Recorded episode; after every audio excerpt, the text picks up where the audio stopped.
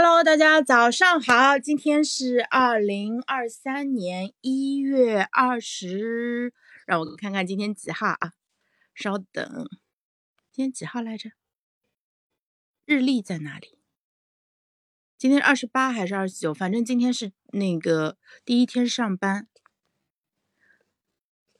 啊，今天是一月二十八，然后呢，农历正月初七，呃，大家都知道，过年的时候其实咱们会用呃农历来呃算日子，然后不记得是星期几了，也不记得是呃阳历几号了，然后就只记得从大年三十一直过到呃初六、初七，然后等你回到了正常的上班的环境以后啊，才会说开始恢复用另外一种那个计算的一个方式。那我这边先邀请一下冲叔和发到朋友圈一下哈。好的，稍等。OK，来了。OK，看冲叔跟我说什么啊？嗯，好的。那那个今天是呃开工的第一天，所以呢，我们今天用三十分钟的时间给大家。呃，送一下祝福，同时也汇报一下我们这边的一个工作的一个计划。那呃，二零二三年是兔年嘛，然后动如脱兔的一年啊，我们准备这样过。呃，那也希望呃每一个朋友就是在上班的第一天都能够有好心情，有好状态。那这样子呃就是万事就开一个好头，然后后面的话就是每一天都能够延续前一天的一个状态。这样子一年下来，我们会发现自己取得了很多成绩啊。叔叔早上好。早上好。哎，子玉早，呃，看到我们老朋友来了，那。呃，那个我这边是今天早上七点多起床的，然后因为呃我现在是在家里办公嘛，所以不用去公司上班。但是我的朋友 有八点多上班的，现在已经到办公室了。然后呢，我们很多微信群里面大家也都在发开工大吉嘛。然后我对大家的祝福就是希望大家今天不要加班，然后二零二三年也尽量少加班，然后多花时间在真正重要的事情上面，不管是工作上的成绩，还是说照顾家人，或者说发展自己的。兴趣爱好或者创造自己的作品，这个都是二零二三年我们需要完成的一些非常重要的一些事情啊。那呃，我这边简单给大家汇报一下，就是说我这一年的一个计划啊。这一年的话，还是跟冲叔这边啊，我们一起啊，把《死磕拖延症》这本书给写出来。然后呢，同时就是把我们现在提供的像咨询啊、培训啊、训练营这个服务给进一步的完善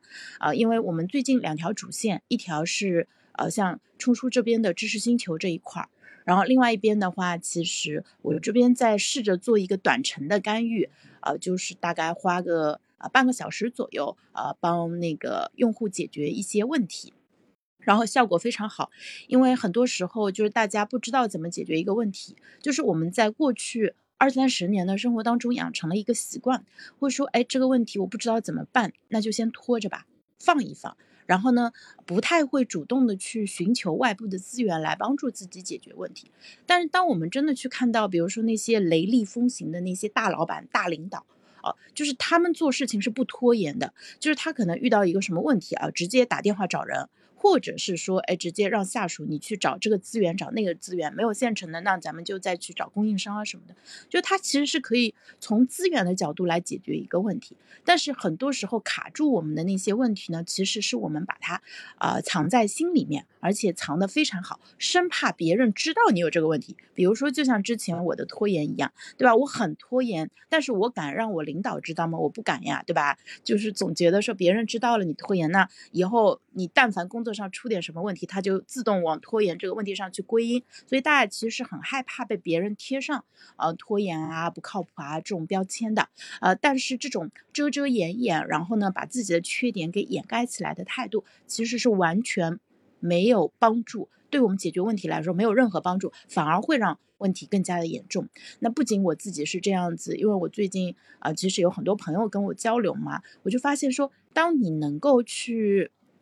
比较，呃，公开的去谈论自己的一些呃问题的时候，其实就是我们解决这个问题的第一步。啊，然后我们现在找对象之前正经事也是这样子，就是大家在群里面去分享说自己遇到的一些问题，比如说呃一个男生跟你说了呃一些话，我不知道怎么回，那反过来一样，很多男生也说，哎，女生这样说我该怎么回，对吧？就大家不知道怎么接话啊，那。在原来的一个呃设想当中，大家都觉得那就怎么回来？就当然要凭借自己的过往的一个人生智慧和这个江湖阅历去回复，对不对？或者说，哎，去找一本书或者在网上搜一下。但是真正有效的方法其实是找一群啊有经验的，然后呃就是。有经验，然后愿意帮助你的人，让他们让过来人告诉你该怎么办。那很多就是你自己可能想破了头也想不出来的，呃，这个解决方案，其实对他们来说就像吃饭喝水一样自然啊。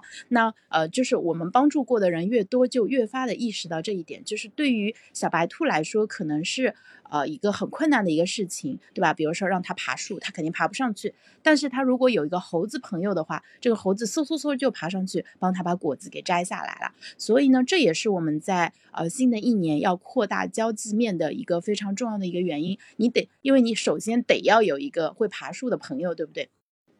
因为你说，假设我们是一只兔子啊，我们要把自己变成一个，呃，又又能跑步，又能跳高，又会爬树，还会游泳，同时还力大无穷啊，然后还会开，还会骑自行车，还会开飞机，还能上天啊，就是你要具备同时具备这样的能力，其实实在是太难了，对吧？就是任何人都很难把自己变成一个真正的六边形战士，但是如果你认识所有这样的。你有，就是你的朋友里面就有各种各样的人，然后他能做各种各样的事情，那你岂不是就已经获得了完成这个事情的一个资源了，对不对？所以，当我们站在资源的角度去看问题的话，会发现说，哎，工作中的很多的问题啊，其实都是可以通过他人来解决的，就把他人当成资源，把他人当成方法，然后呢，嗯，那个就是你会发现很多问题其实就能解决了，因为像昨天的时候。呃，从昨天开始吧，前两天开始，就知乎上啊，还有微博上，就会大家就说有这种。呃，离开家乡的那个乡愁，以及说一想到明天要上班，整个人都不好了那种状态啊。那相信今天大家在上班路上，其实心情应该还是比较愉快的啊，因为毕竟休息了七天的时间，这个现在处于满血复活的一个状态。然后呢，呃，就是你哪不管你是开车还是坐公交、坐地铁，呃，相信大家对于新的一年还是呃充满期待的。那当我们把这种 有资源、有办法，呃，这种很自主的这种想法带到工作中的话，你会发现说，哎，其实二零二三年我们应该可以在工作上取得一个更大的呃一个突破啊。好，那接下来我把话筒这边交给冲叔，那冲叔给呃上班的朋友们。呃，多呃讲一讲吧，就是你可以呃沿着我刚才的这个话题往下去讲。我现在是真的觉得行动加社交这两个加起来，基本上可以解决我们百分之八十的问题了。如果我们再加上信息优质信息这个，呃，就是这个要素的话，就是这个三角结合起来，是不是可以解决几乎所有问题了？呃，那实际上呢，就是。在 我们工作的这个过程中呢，很多时候我们所面临的真正的问题呢，是不知道怎么做，或者呢没有经过一些那个特别的训练。那这些训练呢，实际上一方面呢，就是需要来源于，呃，我们就是就是一开始所工作的 那些同事，比如说像呃你的老板啊，或者是你的。呃，比你早进入的那些老员工，那么在他们身上呢，你通常可以看到非常多的一些他们已经所内隐的那些知识。那么对于他们来讲呢，就是呃，很多时候呢，他们就是会无意识的言传身教，因为他们的目的的话是呃，把你的工作做好。那么这个过程中呢，最关键的就是 你是否具备呃，很就是。呃，去解读出他们这些模式的能力。那么我我知道呢，对于很多呃相对来说比较年轻的朋友来讲呢，呃，他不太容易就是呃在一开始的时候就具备那种模式解读和复制的一些能力。那么呃，这个呢，通常来讲呢，是需要你在三十六岁以后，然后呢，呃，具备了一定程度上的经验和阅历之后，然后你再你就更容易去。呃解读出别人的这样的一些模式，然后呢去呃拷贝模仿，然后去 复制那些成果。那这个中间就出现了一个悖论，就是呃你怎么？就是年轻人的话，不太具备这样的一个复制的能力，而等到你那个就是三十六岁之后，然后才想到，呃，才才解决了这个就是模式解读能力复制的这个呃问题之后呢，你又觉得那个呃大好的青春年华已经呃差不多过去了，所以呢，你就会呃出现这样的一个呃不太容易解决的一个矛盾，所以呢，在越是年轻的时候呢。呃，越是需要，就是这种外部的智囊和顾问，或者说是导师。所以呢，有些那个比较幸运的一些那个研究生或者是博士生呢，他们就是比较走运的，就是遇到了那些比较牛的导师。然后呢，在这些导师的言传身教之下，然后帮他们去打下手，然后做一些比较有价值的活儿的时候呢。然后逐渐的，他们就，呃，自己也就变成了相对比较牛一点的人。所以呢，包括在我们在信息分析去挖掘一些牛人的时候呢，呃，也可以呢看到，就是很多，呃，牛人的弟子呢，然后是相对来说比较容易同样去成为牛人的。所以呢，就是在这个中间呢，就是。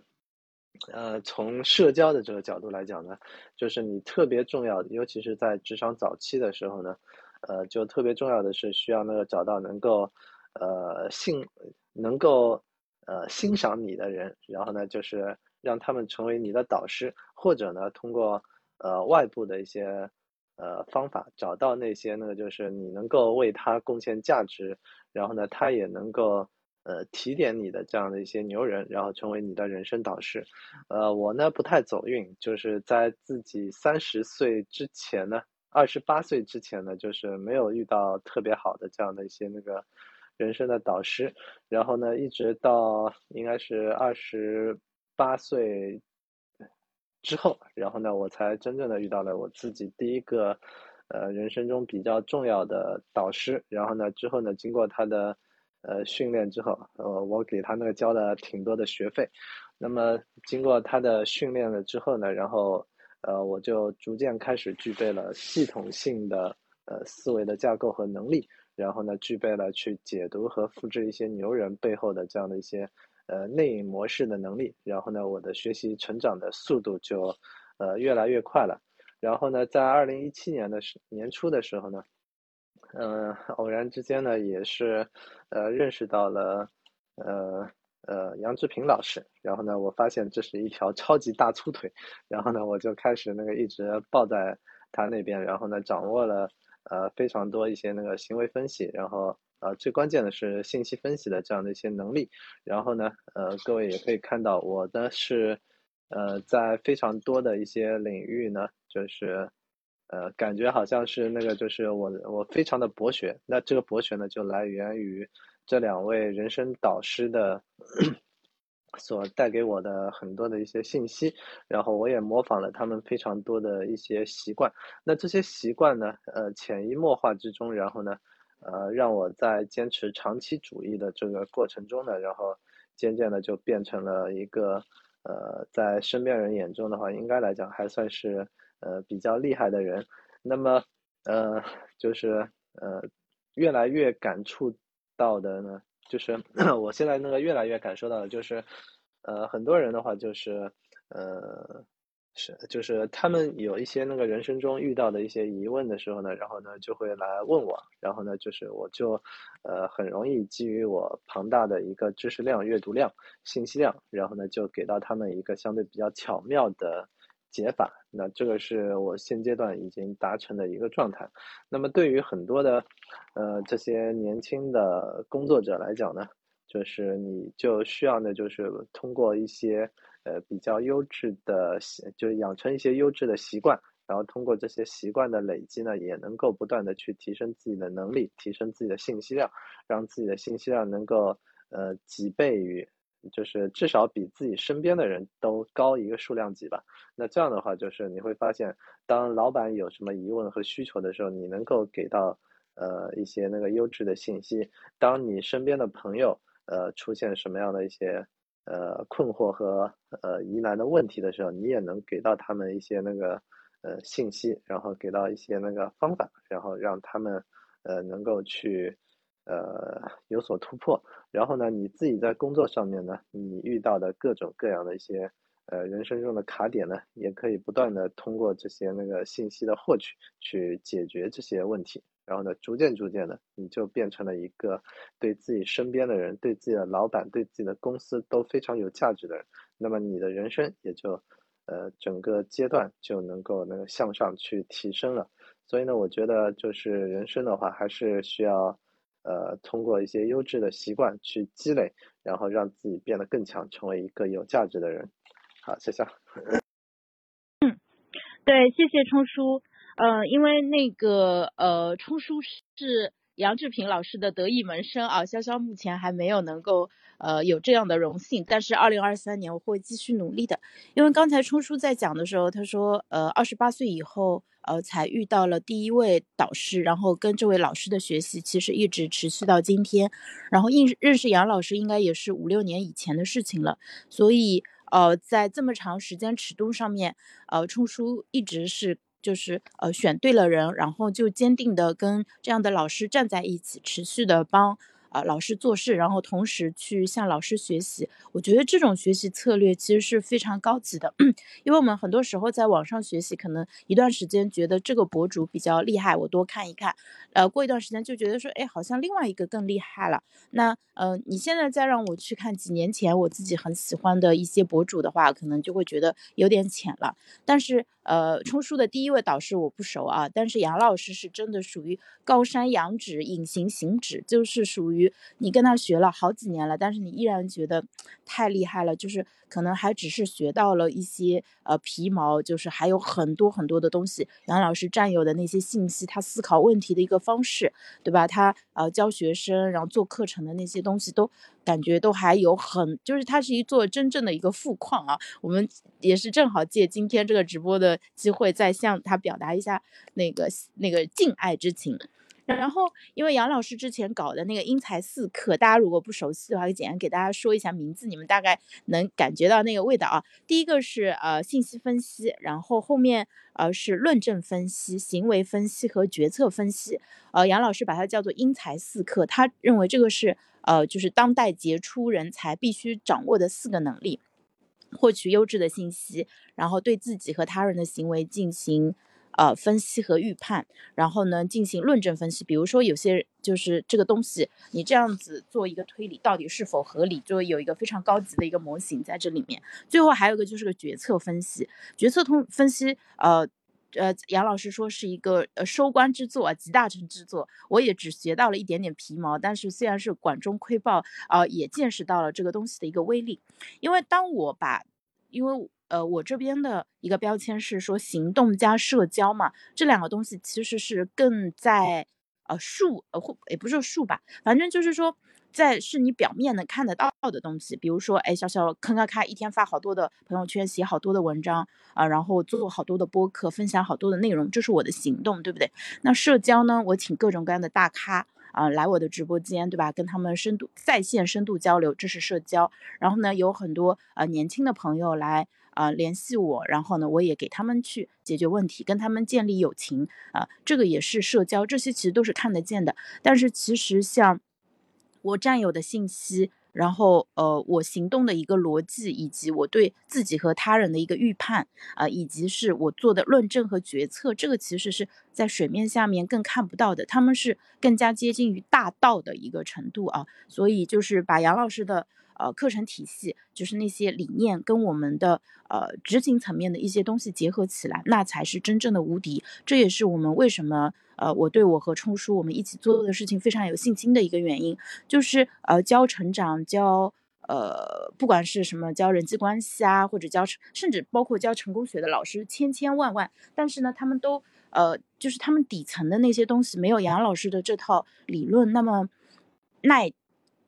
耐琢磨吧，就是你是处于越琢磨越觉得这个东西真的很深又很本质，然后嗯，而且杨老师还会告诉你知识的源头在哪里，呃，所以的话就是这一套东西下来，就是 就是现在就有那种呃，就就很自信。然后我同学呃，就是我这次回去，我高中同学说，他说潇潇身上有一股不由分说的自信。我说这个不由分说这个词非常好，因为我们这种没什么文化的，可能只会说一下迷之自信啊。但是他说的这个不由分说的这个自信，我觉得形容太好了。为什么自信？自信就是因为我们占据了足够好的信息，而且呃，就是最本质、最能够。对这个世界进行更好的解释和拟合的呃一个理论啊，而且有实践，不仅有理论，而且有实践，而且是在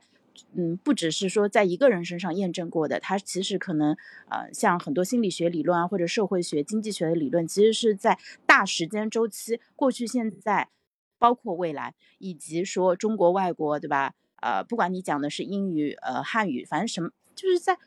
很大的一个人群基数上验证过的，你会发现说这个世界上很多，就是人跟人之间有差异，但是更多的还是相似。然后呢，大家困扰的问题，其实呃拨开它表面的一些具体的一个高矮胖瘦啊这种呃就具体的一些错误。呃呃不具体的一些细节，但实际上它的本质是一样的啊。那这也是我们现在对自己做的事情啊非常有信心的一个原因。而且二零二三年，呃，就是我不知道大家对二零二三年是什么样的一个预期啊？我自己对二零二三年非常的乐观，因为我刚才在嗯评论区发了一张图嘛。这张图其实是今天早上知乎推给我的一个问题，就是说有一个问题叫二十岁才明白，开始发奋读书，想改变自己的命运和家庭的生活，还能来得及吗？那读书。当然是好的，对我觉得发奋读书，OK，这个非常对。但是这个时候要做的就不只只是不只是读书了。冲叔，你怎么看这一个问题？我觉得这个时候其实更多的就是说，呃，要去看看自己有哪些事情是能做的，行动可能比读书更重要。你觉得呢？呃，就是行动和读书的话，它实际上是两条不同的线程啊，呃。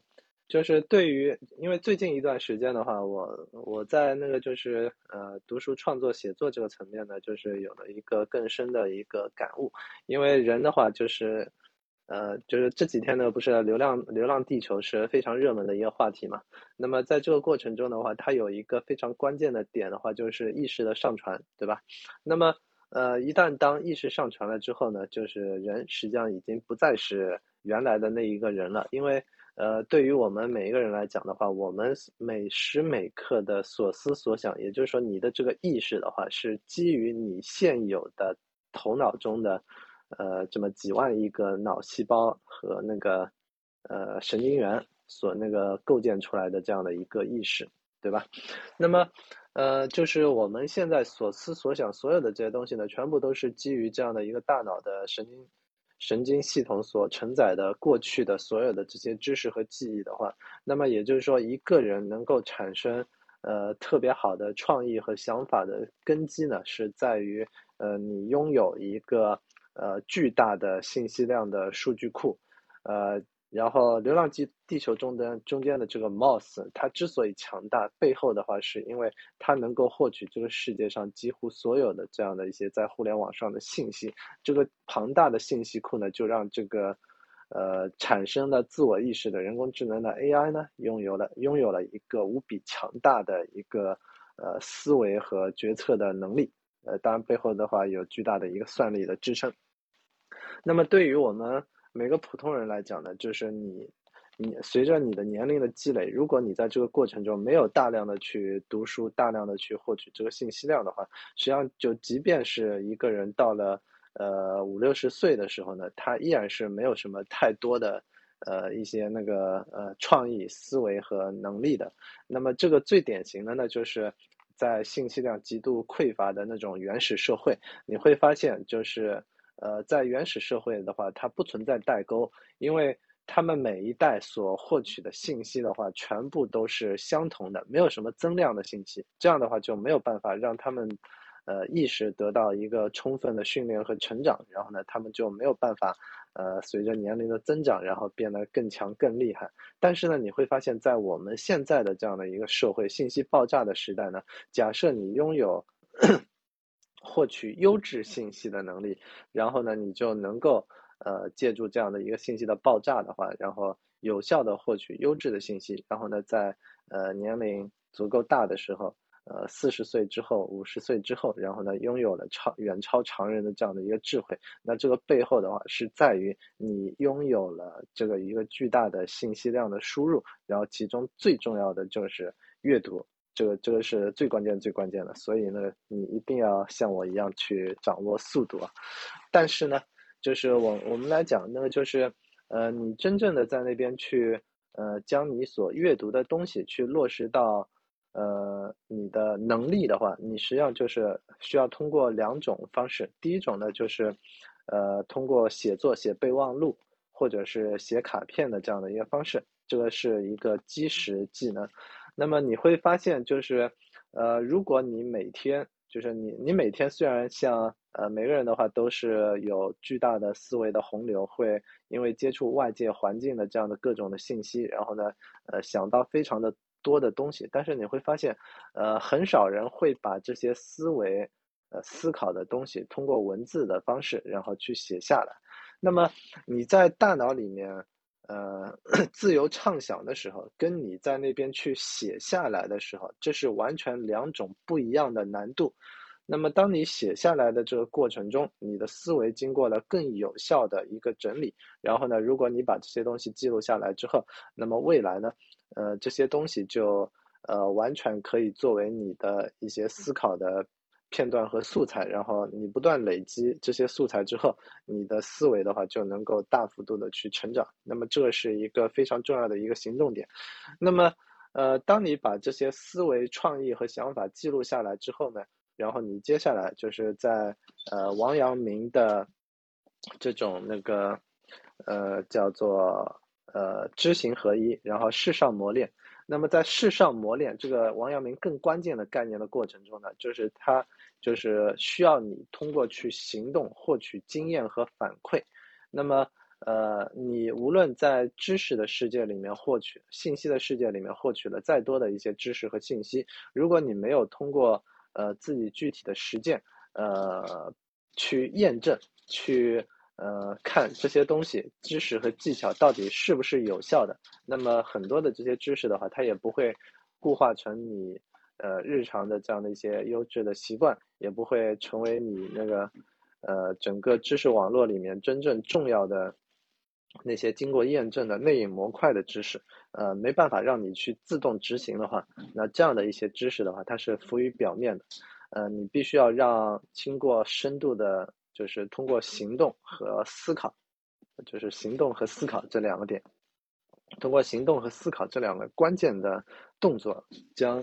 这些知识和信息转化为你真正内隐的能力，然后呢，你才能够呃在未来做事的时候，然后真正的取得呃人生质的飞跃。那这些是思考和行动非常重要的一些点。那么包括那个像潇潇。呃，潇潇跟我中间最大的差异呢，就是我更多的是通过读书啊，然后信息分析的这些方式去获取信息，而对于潇潇来讲呢，他更多的一些特质呢，是通过呃社交这种方式，通过人，因为人也是知识的载体，呃，比如说我的方向的话是呃读万卷书，那么潇潇的方向的话就是呃阅人无数。然后还有另外一类人呢，旅游博主，他们呢就喜欢那个行万里路，对吧？那这些的话，全部都是不同的获取知识信息的方式。那么，呃，我作为一个相对比较宅的人呢，我更愿意通过呃这种信息分析获取信息的方式，读书的方式去获取信息。而潇潇呢，他作为一个社交活跃者呢，就更多的是呃走出去。那么，不同的人需要不同的方式。那么。呃，所以这个中间呢，最关键的就是我们来梳理一下这个行动链路的话，就是首先你要获取信息，对吧？然后其次，你要呃通过去思思考的这样的一些方式，去梳理其中有效的那些信息，然后呢转化为行动，然后再接下来第三步就是在行动的过程中获取反馈，然后第四步就是总结这些反馈，结合之前的。这些知识去呃思考写下来，产生你新的呃这些经验。然后呢，这些经验如果你写下来之后的话，它有可能是一张卡片、一篇文章、一本书。然后呢，你就能够把这些知识最小的这些载体，呃转化分享给其他的人，让其他人能够传承你的知识和经验。那么整个知识创造是，呃，它不仅仅是知识创造，也是你人生提升的一种方式。呃，我们再来复习一下，我我觉得这是今天呃产生出来的非常重要的一个点，就是首先呢，就是我们需要通过 读万卷书、行万里路，或者是阅人无数的这些方式去获取信息。然后呢，呃，你需要呢通过写笔记、思考的这样的一些方式，呃，总结出其中你认为有效的呃潜在的这样的一些呃行动点、思维，就是理论和方法。那么，基基于这些那个行动点备忘录里面的行动点呢，再接下来你去，呃，具体行动的过程中产生反馈，去验证你的设想，然后第四步就是把这些东西记录下来，写成卡片，写成文章，呃，做成课程，呃，写成一本书，然后呢，将这些知识和经验能够分享复制给其他的人。当你具备了，呃，把这些东西复制给其他人的时候。那么就代表你的这套东西是有价值的。好的，谢谢。嗯，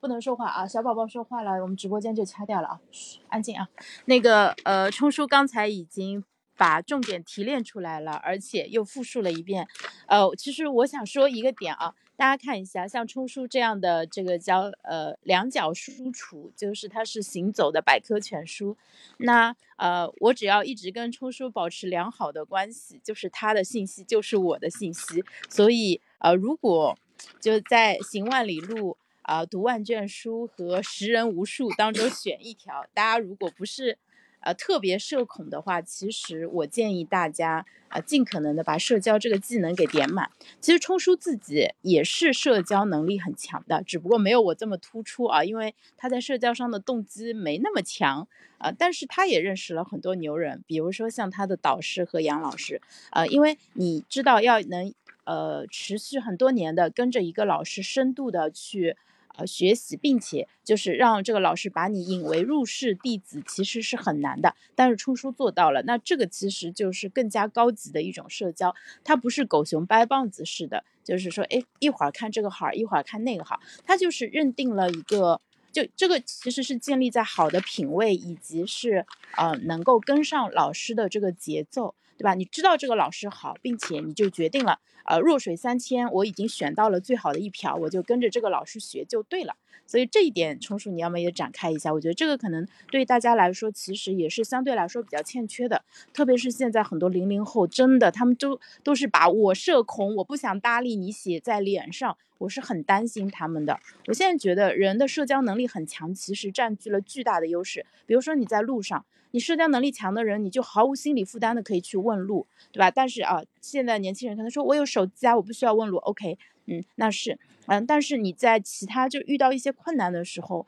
呃，你有人可问，其实是很重要、很重要、很重要的。我们要么今天利用最后的十分钟，把社交这个话题也给大家讲一下，呃，说不定听完以后，大家二零二三年整个社交能上一个新台阶。那 我我觉得呢，就是去选择自己的呃导师或者是榜样或者是呃学习对象的时候呢，其中很重要的一点呢，就就是呃你必须要呢能够从他身上的话感受到呃他能够对你碾压级的这样的一个知识量，那这个是非常关键的一个点。也就是说呢，很多时候的话，就是如果我们选择的。呃，一些学习的对象老师，呃，不够强的话，你就是通常来讲呢，就像那个潇潇那个前几年那个遇到的，哎哎哎，不行不行，不能得罪人。嗯，那这个他们又不知道那个你那个认识过谁啊？就是 我的意思就是，像潇潇前几年那个遇到过很多的，就是当时令他那个大为震惊的各种各样的一些老师。那么这些老师呢，你会发现呢，就是有的时候呢，就是很多人的话，他们，呃，就这个好像那个难难度过高了，就是 就是，呃，大对于大部分人来讲呢，就是你阶段性的确实是可以学学一下这种类型的老师，就是他们在某一个知识和领域的话，就是能够，呃，给你带来那个一些那个新鲜的知识，那这样的话，就是你就一定程度上可以去。呃学习和模仿他们。那么这种类型呢，它不是你的人生导师，因为你要呃建立一个人生导师的这样的一个榜样呢，就是其中特别重要的就是你需要那个就是能够呃跟他就接近他，能够从他身上获取反馈。那这个是。在社交中非常重要的一点，也就是说呢，就是很多人的话，他在各种知识付费的这种社群或者是课程里面，或者是那些那个所谓的那些呃成功学的那个老师那边呢，他们获得了就是他们通过付费的方式加入了这个社群，但是你加入这个社群的话，它并不是一个能够那个真正的跟你形成契约关系的导师，呃，那这个中间呢，就是呃。呃，就是我我认为导师关系这种成立呢，它其中那个呃比较关键的一点呢，是在于你真正的是能够呃跟对方进行交流和互动的。那么这个导师呢，他一定程度上是呃比较了解你，然后知道你的一些呢比较偏私人的一些信息的，否则的话他没有办法个性化的呃给到你一些建议。然后呢，呃对于这个导师来讲呢，就是。呃，我我们都知道很多的，就是如果真正一些那个比较牛一点的导师的话，他们本身都是那个相对来说比较忙的，所以呢，他们也没空那个去管太多的人，对吧？呃，就是，呃，就像我现在那个就是，呃，带着那个写，带着，应该是带着两个朋友在那边那个去写书，那么在写书的这个过程中的话，我的时间和精力是。非常有限的，所以我我也没办法带没办法那个带太多的人，所以呢，就是呃，你怎么样去跟自己的导师，就是你潜在认定的这个导师，呃，通过社交交流互动的方式，呃，能够让他也认为你是值得那个他带领的人呢？就是你你首先呢自己基础的各种一些学习啊，然后那个包括那个写卡片、写笔记、写反馈的这样的一些习惯，你必须要有。然后呢，呃，你也需要呢，就是在自己能力尚不足够，还没有入导师法眼的时候呢，你先那个就是干一些那个，呃，拎包的这样的一些杂活，给给那个导师去打点下手，对吧？在多少呢？就是你对那个这个导师那个没有什么那个特别大的价值之前的话，你先能够就是帮他把很多的事情给做了，因为在这样的一个过程中的话，他就像。呃，少林寺里面的那个就是最基础的。你刚进入少林寺之后，一开始先要那个，呃，砍柴、挑水，然后埋锅造饭，对吧？那这些的话，全部都是那个，呃，很多人看不上眼的一些非常基础的一些，呃，活。但是呢，这些那个杂活呢，总有人，总得有人干。要么就是导师，他有助理，然后把这些事情给干了。那么这个对于这些助理来讲呢，是这个导师本身那个花钱雇的。员工或者是助理的话，那这样的话，它是一个付费的一个契约的关系，而而另外有一些人呢，他们那个就是不求回报的，然后呢就在那边那个呃默默的埋锅造饭，然后在那边干了好几年，然后呢这个导师在那边那个人情上、面子上，然后等等的，然后呢也觉得那个就是多少有点不好意思了，对吧？那最后呢就开始给这个。呃，这个年轻人一点那个机会，然后一些指点提点，然后呢，逐渐逐渐的，那么在导师身边，呃，潜移默化的这样的一个过程中间呢，然后你就去就是一开始在内隐学习模仿的这个方式，然后呃观其行，然后呢就是自己模仿。那么逐渐逐渐的，你的能力的话也就提升了，所以这是呃非常重要的一种那个类似于像带学徒的这样的一个方式。但是你首先得先凑上去，对吧？所以呢，这是呃其中非常重要的一种方式。然后另外一种方式呢，就是呃比如说那个就是呃我在两自己的两位那个人生导师那边呢，实际上都是走的一个非常相似的路径。就首先第一个呢，就是先进入到他这个社群圈子，那么在这个社群和圈子里面呢，就是先呃观察，观察了一段时间呢，我发现，哎，这个导师确实是呃非常有料的，他有是，他有非常多的一些知识和技能是呃我希望去具备的，然后呢，呃我就开始报了他们的一些课程，然后在学习的这个过程中呢，然后呃写作业啊，然后呢给反馈啊等等的交流互动的这个过程中呢，然后就产生了更多的一些那个我我觉得非常就是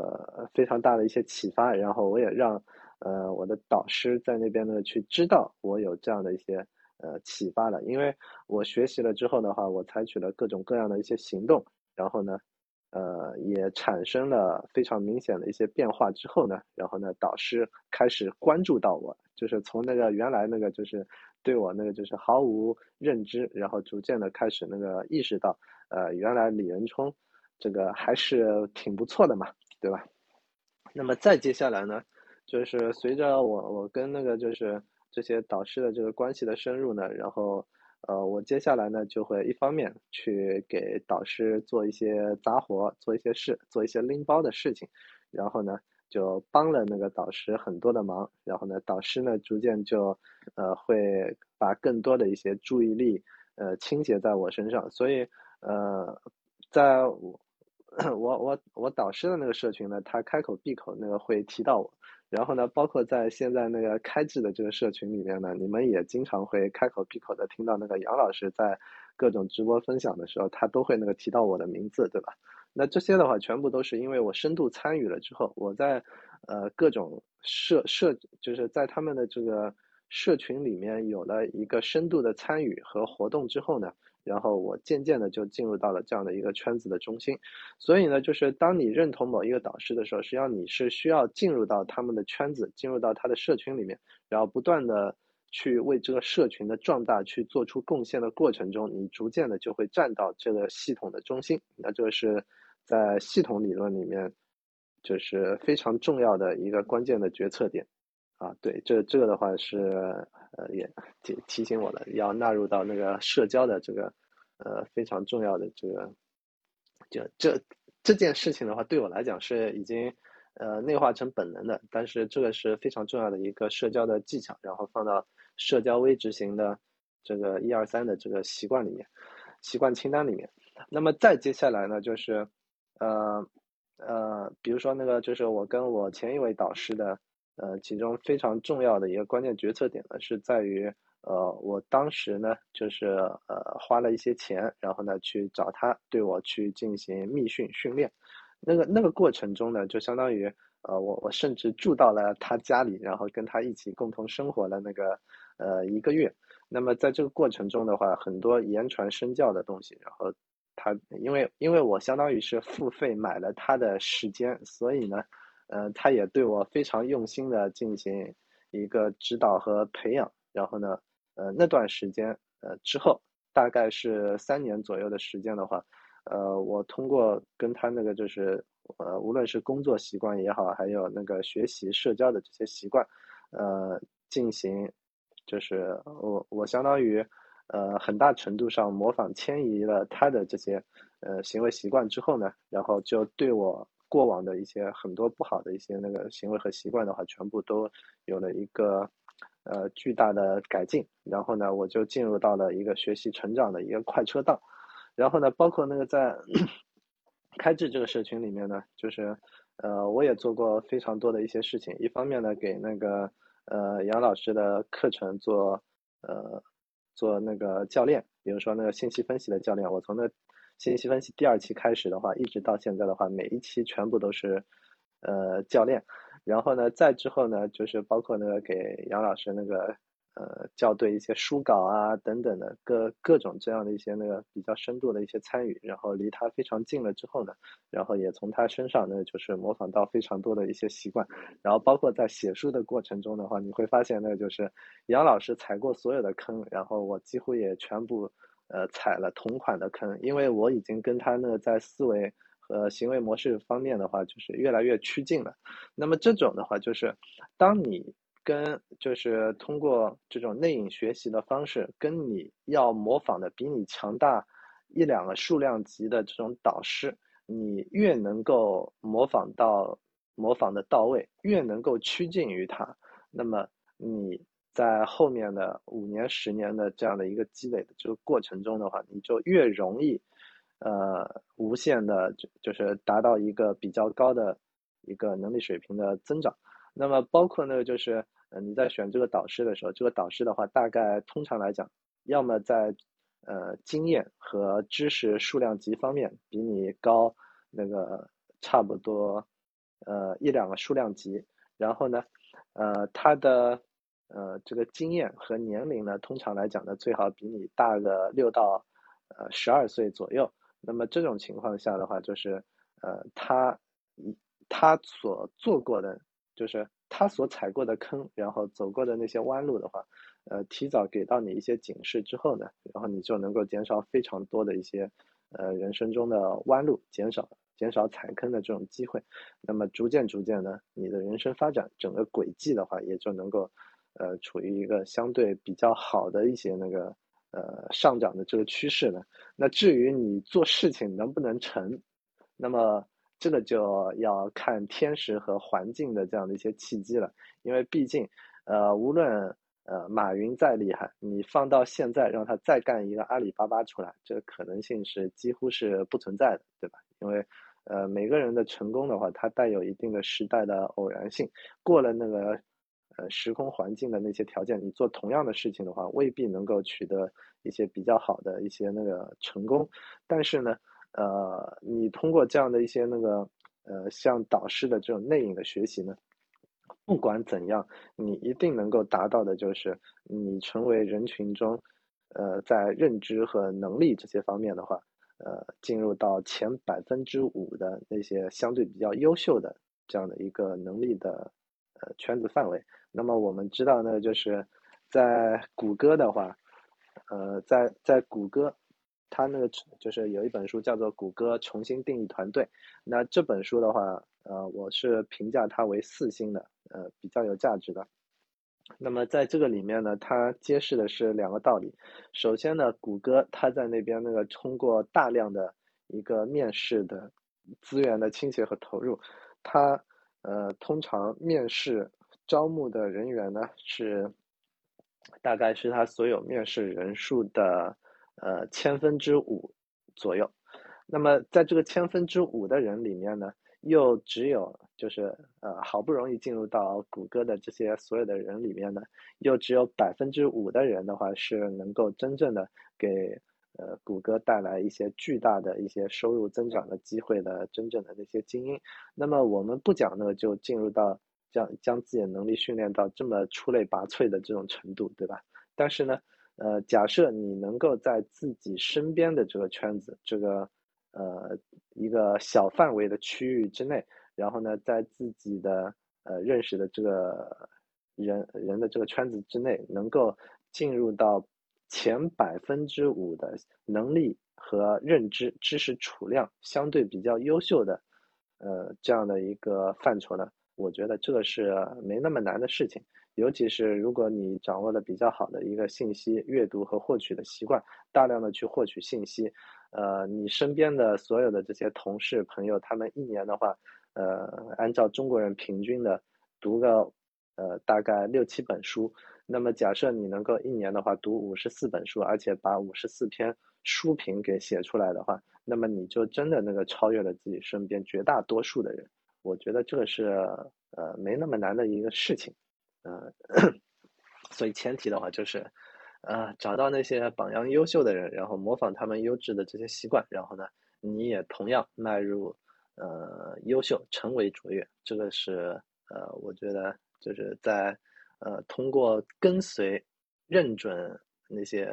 呃优秀的导师，然后呃做点做点事情的话是比较容易。呃，帮助你快速的能力成长，然后呢，进入到人群中前百分之五的相对比较优秀的这样的一个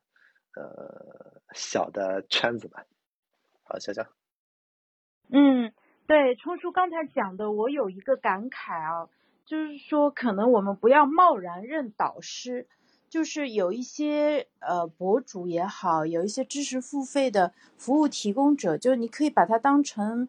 同伴，或者说暂时站的比你高一点的，但是他不是你的终点，